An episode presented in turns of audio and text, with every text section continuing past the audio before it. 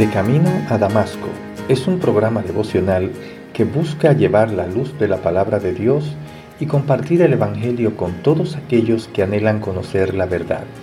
Y llega a ustedes a través del Ministerio Evangelístico Misericordia y Justicia en la voz de Yanco Lucero Cruz, un servidor quien les habla.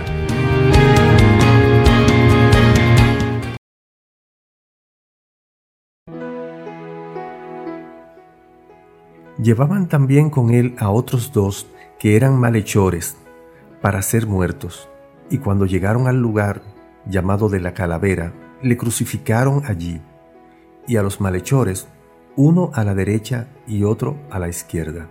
Y Jesús decía, Padre, perdónalos, porque no saben lo que hacen. Y repartieron entre sí sus vestidos, echando suertes. Y el pueblo estaba mirando, y aún los gobernantes se burlaban de él, diciendo, a otro salvó, sálvese a sí mismo, si este es el Cristo, el escogido de Dios. Los soldados le encarnecían, acercándose y presentándole vinagre, y diciendo, si tú eres el rey de los judíos, sálvate a ti mismo. Había también sobre él un título escrito con letras griegas, latinas y hebreas este es el rey de los judíos.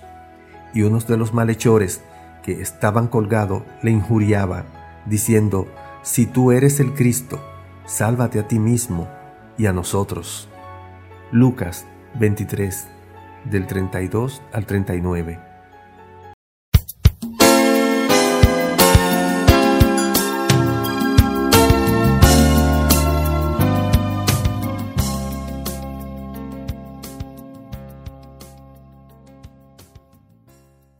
Una de las razones por la que muchos cristianos no muestran interés en predicar el Evangelio de salvación es porque han olvidado que fueron perdonados o porque no conocieron el perdón de Jesucristo.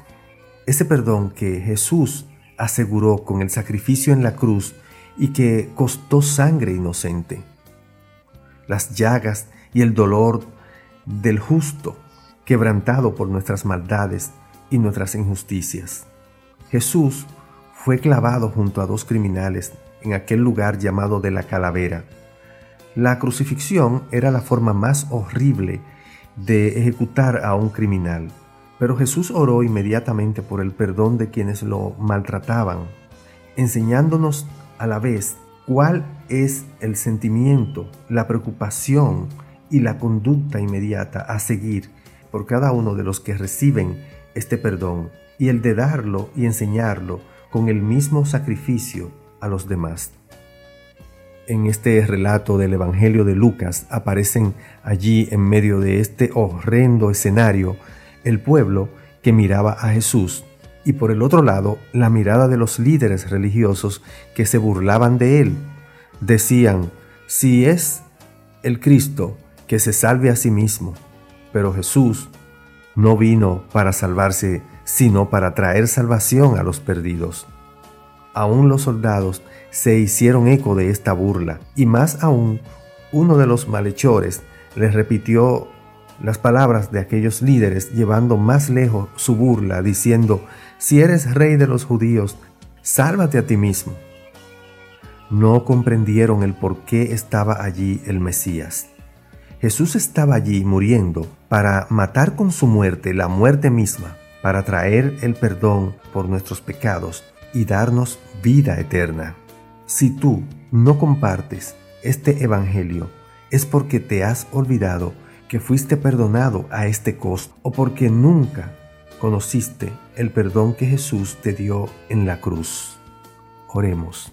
Amado Dios, Padre Celestial, esta fue tu voluntad, Señor el que tu Hijo fuera sacrificado y crucificado horrendamente en una cruz para hacer el maravilloso intercambio de su justicia por nuestras injusticias.